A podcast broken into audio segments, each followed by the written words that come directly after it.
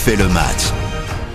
Bonjour à tous, c'est Eric Silvestro, bienvenue dans le podcast On refait le match, toute l'actualité du foot sur les plateformes et sur le site rtl.fr. Nice peut-il se mêler à la lutte pour l'Europe? C'est notre podcast du jour après la brillante victoire de l'OGC Nice à Marseille le week-end dernier. Pour en parler avec nous, le chef du foot sur l'antenne de RTL, Philippe Sansfourche.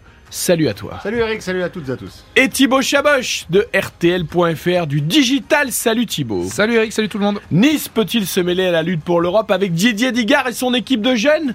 C'est parti.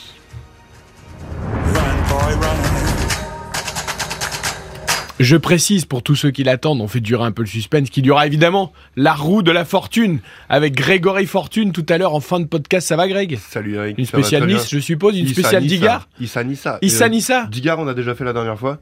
Pour ceux qui Je- dans les J'avais podcasts. j'avais pas dû être On bon, avait- donc on du coup je m'en souviens pas. On avait fait un quiz Didier Digard. Ouais, C'est pas facile. Papa à 16 ans. Papa à 16 ans. 36 ans désormais. Il a 36 ans, il est sur le banc de l'OGC Nice depuis quelques semaines, Philippe Sansfourche, et cette équipe est transfigurée. Elle gagne euh, et elle, impressionne. Alors, euh, on sait qu'il y a des moyens avec Ineos.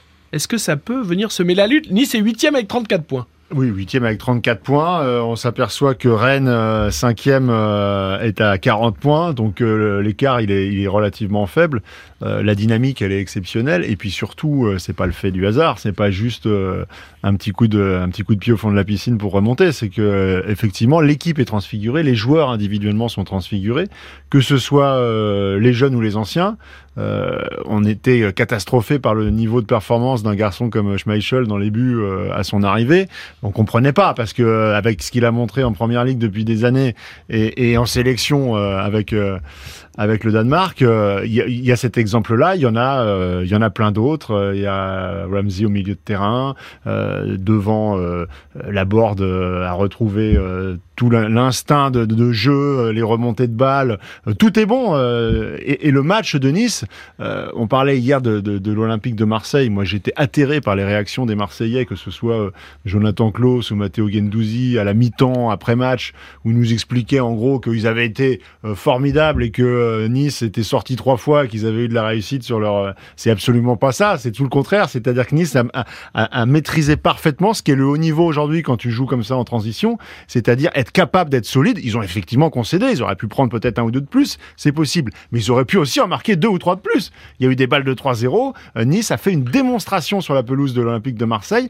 C'est-à-dire qu'ils ont montré qu'ils étaient capables, à un niveau au-dessus par rapport à ce qu'ils avaient fait sur les matchs précédents, de développer le même type de jeu avec la même maîtrise. Donc oui, Nice est une équipe à suivre. Le match d'ailleurs était particulièrement intéressant des deux côtés parce que Marseille n'a pas fait un mauvais match, ça on peut le reconnaître aussi. Et tu as parlé de football moderne, d'intensité. Est-ce que justement c'est pas ce qui ressort Thibaut Chaboch avec Didier Digard et peut-être sans lui faire offense malgré euh, son super passé, euh, Lucien Favre, c'est plus ça. C'est un peu la old school, hein, la vieille école. C'est un peu le mot qui ressort euh, ces dernières semaines euh, du, du côté de, du côté de Nice, c'est le fameux mot intensité. Euh, ils ont réduit, il me semble, les, les, les séances d'entraînement par rapport par rapport à Lucien Favre, mais euh, c'est des exos voilà avec beaucoup plus d'intensité. Ça se ressent sur les ça, ça se ressent sur sur les matchs.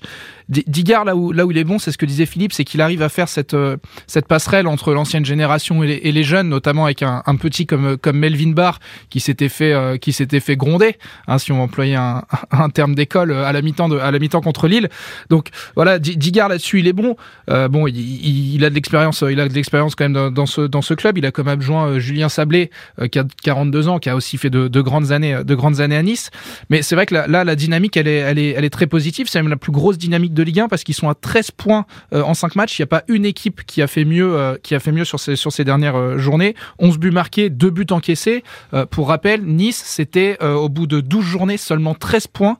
Aujourd'hui, on a 22 journées, voilà, euh, 30, 34 points. Donc la dynamique, elle est, la dynamique, elle est assez impressionnante. Et cette série que tu évoques, Philippe, elle l'est surtout réussie face à des équipes euh, du haut Ah oui. du tableau Ah ou mais des sont, équipes en euh, forme. C'est pas euh, les contre les derniers du championnat. Ça démarre contre bon, il y a le 600 à Montpellier qui a lancé la chose contre Montpellier, mais derrière c'est un 0-0 à Reims qui est une équipe qui ne perd plus non plus avec Will Steele sur le banc. C'est une victoire contre Lille, une victoire à Lens qui n'avait pas perdu, qui avait gagné tous ses matchs à Bollard, et une victoire à Marseille qui n'avait pas perdu non plus au Ouais, Vélodrome. Ce qui est intéressant, c'est que ce sont effectivement des équipes fortes euh, et qui sont dans des bonnes dynamiques, et ce sont des équipes avec des profils différents. C'est-à-dire qu'ils ont pris, ils ont pris Marseille Qui, vient presser très haut, euh, qui, euh, qui, qui vient les chercher. Ils ont accepté ce, euh, ce- ce- cette façon de d'attendre pour mieux ressortir sans s'affoler. Et par contre, quand ils ont joué des équipes comme Lens ou Lille, là, ils étaient dans, dans une opposition de style un peu similaire où il fallait accepter parfois d'avoir le, le ballon, parfois de, de ne pas l'avoir. Et ils ont montré beaucoup de cohérence. Alors après, on peut aussi. Contre Lille, il faut accepter l'idée qu'à la mi-temps, il peut y avoir 3 ou 4-0 pour Lille. Parce Oui, que non, faut fait. pas oublier non plus Ah bah, que Lille a largement dominé la voilà. de- de- d'efficacité, mais euh, si- s'il est réglé, euh, on, on verra aussi un grand Lille. Euh, Lille et Nice, à mon avis, sont deux équipes qui ont potentiellement euh, la capacité d'aller d'aller mettre le bazar dans le haut de tableau sur cette seconde partie de, de saison. Après, on peut aussi se dire que les, les- les joueurs sont des sacrés bourricots, parce que ce qui nous montre là, par rapport à ce qui, moi, je veux bien que Lucien Favre soit un peu à l'ancienne. mais Enfin, il y a encore euh, quelques années, il a démontré que c'était aussi un, sacré entraîneur.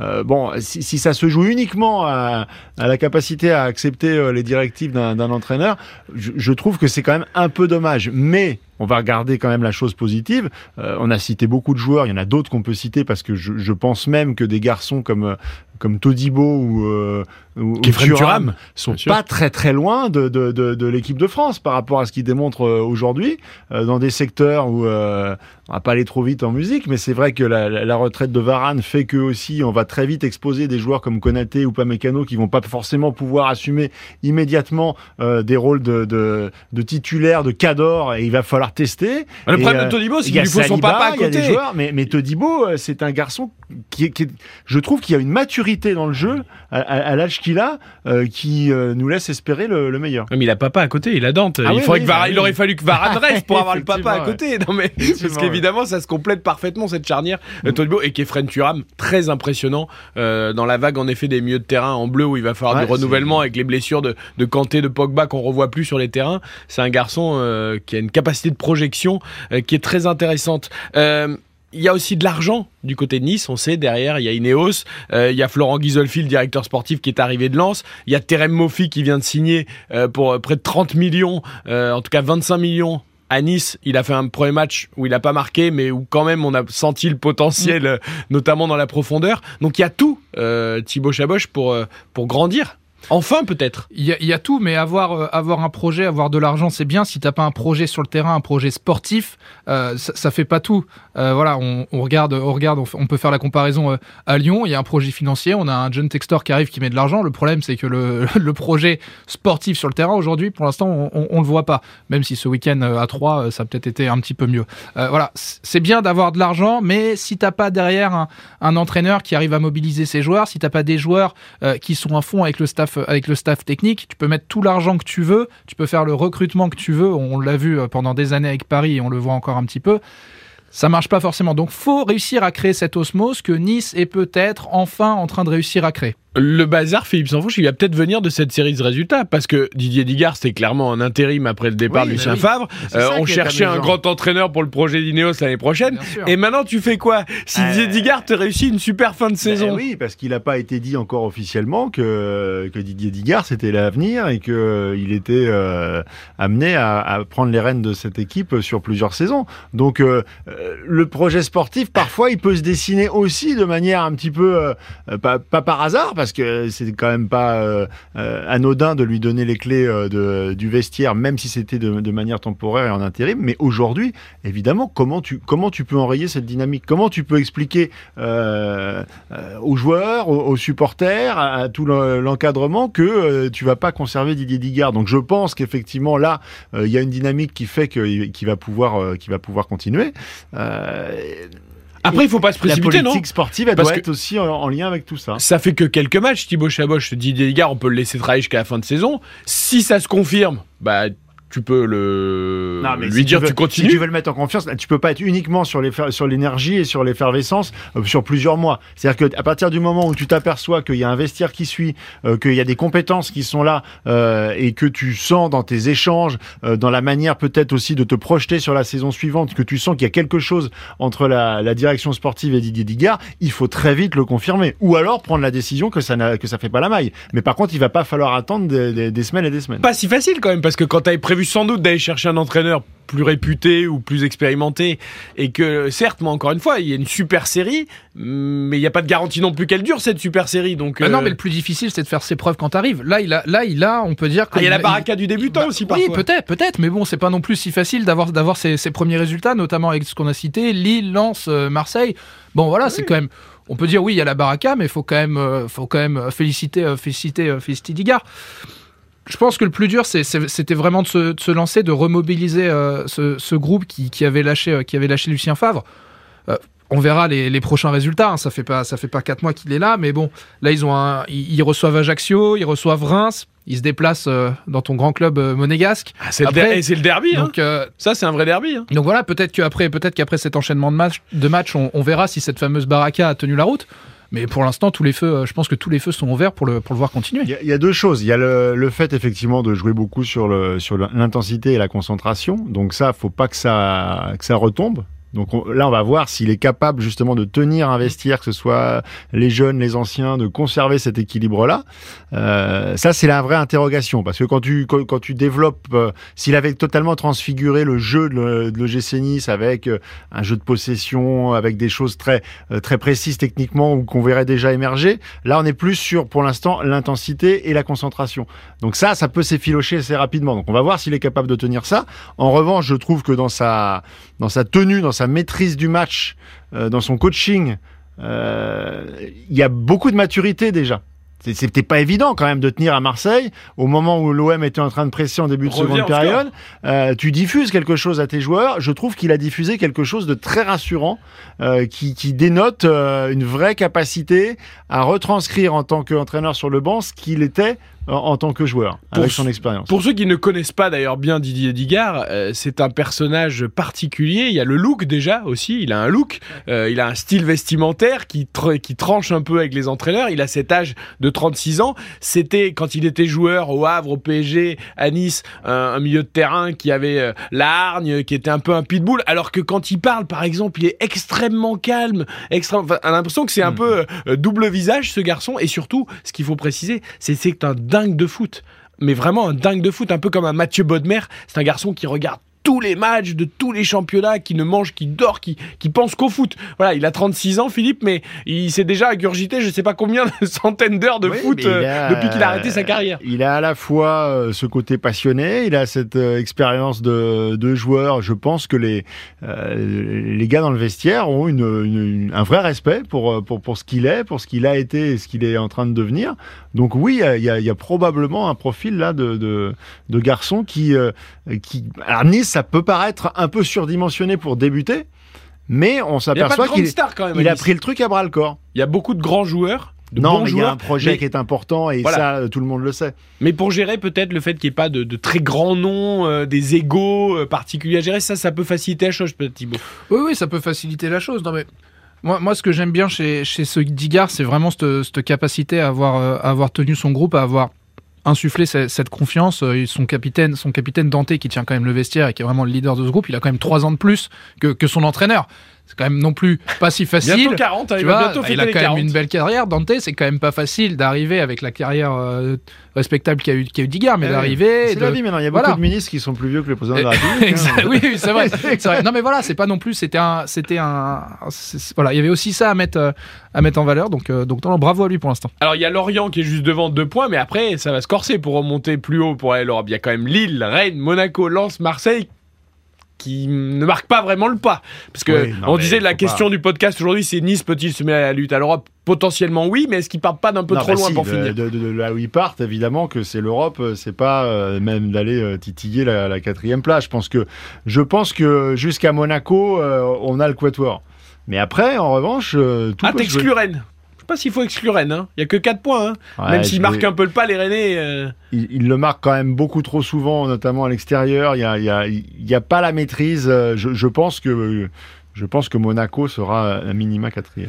On verra. En tout cas, Nice pour l'instant huitième. On va voir si la série se poursuit, la remontée, la remontada niçoise avant notamment ce derby dans quelques semaines euh, sur la pelouse de Louis II. Euh, c'est l'heure de tourner la roue de la fortune. C'est parti.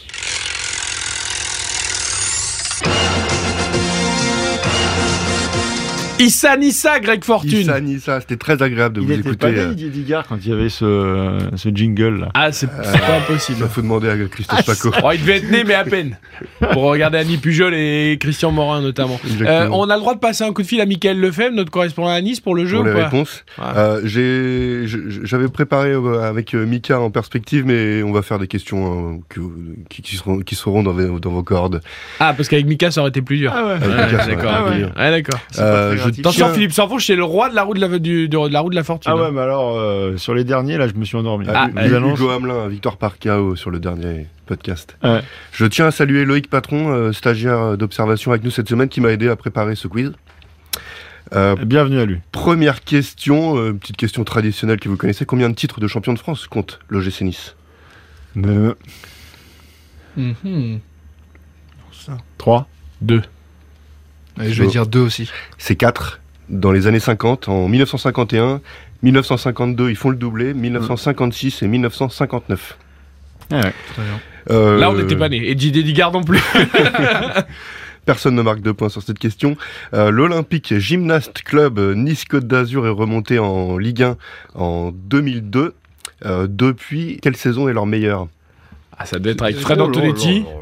Bah, certainement. euh, Ah non, avec Lucien Non, avec Favre. Favre, avec Avec Favre. 2016-2017. Ouais. Exactement, bravo Eric. C'est la première saison de Lu- Lucien Favre avec Balotelli qui marque 17 ah buts. oui, Balotelli. Euh, L'année d'avant, avec Ben Arfa, 2015-2016, ils font quatrième, comme en 2012-2013, et cinquième plus récemment, 2019-2020, 2021-2022. Ils sont champions d'automne d'ailleurs, 2016-2017. À, à la coupure, ils sont Ah, devant le PSG et. Monaco. Donc ils terminent troisième euh, cette saison-là. Série, Cyprien. Ah, ça, il y a une belle équipe. Sacrée, sacrée équipe. Avant la signature, euh, l'option d'achat qui sera levée pour euh, puisqu'elle est obligatoire, on le disait à 25 plus 5 millions, ça fera 30. Pour l'instant, qui est le joueur le plus cher acheté par le GC Nice? Le joueur. Avant Mofi donc. Eric, c'est pour toi. Petit indice. Petit indice, c'est pour moi. Ah bah donc ça veut C'est dire. un joueur que- monégasque. Monégasque euh, qui est passé à Nice. Ouais, mais alors attends, parce que Kefren Turam, ils ont acheté 500 000 euros, donc c'est pas lui. Euh, Valère Germain non plus. Il ouvre le score contre l'OM Il ouvre le score contre l'OM. Alors attends, qui c'est qui a ouvert le score contre l'OM La Borde? La board, c'est le deuxième. C'est le deuxième but et c'est le troisième, troisième joueur le plus cher de l'histoire de Nice. Attends, c'est un truc de fou. Que des joueurs qui ont été achetés une fortune. Pour 22 Ici, millions d'euros. voilà. Attends, on a fait le match. Ah, mais Sofiane Diop Sofiane Diop, C'est. Sofiane Diop, le joueur le 22 plus cher millions de d'euros. Oh là là devant Casper mais- Dolberg, À 22 20,5. millions. Bien vendu, bien vendu par la Mais où on va Gaëtan Laborde et Calvin Stengs pour euh, 15 millions. Donc Ah euh, bah tout ça, oui. c'est très récent pour le GC Nice. bah Voilà l'apport euh, d'Ineos. Sofiane Euh, Diop, d'ailleurs, qui tout le monde l'a vu, hein, ça se voit sur les réseaux, sur RTL.fr, c'est c'est raté dans sa célébration. Oui. Euh, il a voulu glisser sur la pelouse avec les genoux, il s'est resté bloqué, il s'est écorché tout le genou. Dans, dans l'autre sens, quelle est la plus grosse vente de l'OGC Nice Pour 30 millions d'euros en 2018. En 2018. euh, poum, poum, poum, poum. 30 millions d'euros. Pour un milieu de terrain parti à Ouais, flamme. euh, Jean-Michel Seri, Ouais. bravo Philippe. Devant qu'ils Gouiri, Encore un exemple vendu. que les Anglais ont payé trop cher. Ils l'ont bien vendu. Ah. Alassane Plea, Dalbert et Alan Il avait quel âge à l'époque? Seri, je ne sais pas. Un vrai âge. hein. Je sèche. Euh, dernière question, je vous propose de retrouver un ancien joueur euh, de l'OGC Nice en vous délivrant quelques indices au fur et à mesure. Premier indice, il a été sélectionné à 13 reprises en équipe de France. Niçois au départ? Euh, Niçois au départ, qui est né à Toulouse. Il a débuté en pro à Nice. Hum, hum, hum. Un attaquant? Et il a eu plusieurs rôles dans sa carrière. Il a reculé au fur et à mesure. Il a aussi joué pour Daniel Bravo. Daniel Bravo. Bravo Philippe. Le petit prince. Le petit prince, qui a aussi joué pour Monaco, Lyon, Marseille et le PSG, bien sûr, avec ce match légendaire contre le Real Madrid. Voilà, messieurs, on en a terminé pour ce quiz. On est quasiment à égalité, j'ai Ouais, l'impression. hein, pas tout le monde a un peu répondu, c'était très disparate. Mais bon. Philippe a quand même mis la dernière banderille parce que Ouais. c'est quand même le patron, donc c'est normal qu'il fort. c'est quand même normal qu'il Comme mette la, la banderille. Euh, Daniel Bravo, et oui c'est vrai. Daniel Bravo. que vous pouvez entendre chez des confrères, Eh notamment oui. pour ses commentaires de match. Voilà pour le podcast du jour. Nice peut-il se mêler à la lutte pour l'Europe? N'hésitez pas à vous balader. Il y a plein d'autres thèmes sur le site rtl.fr, sur euh, toutes les applications euh, RTL également sur les plateformes de streaming. Merci à Philippe Sansfourche, à Thibaut Chaboch, à Grégory Fortune. Le podcast dont on refait le match, c'est quand vous voulez, où vous voulez.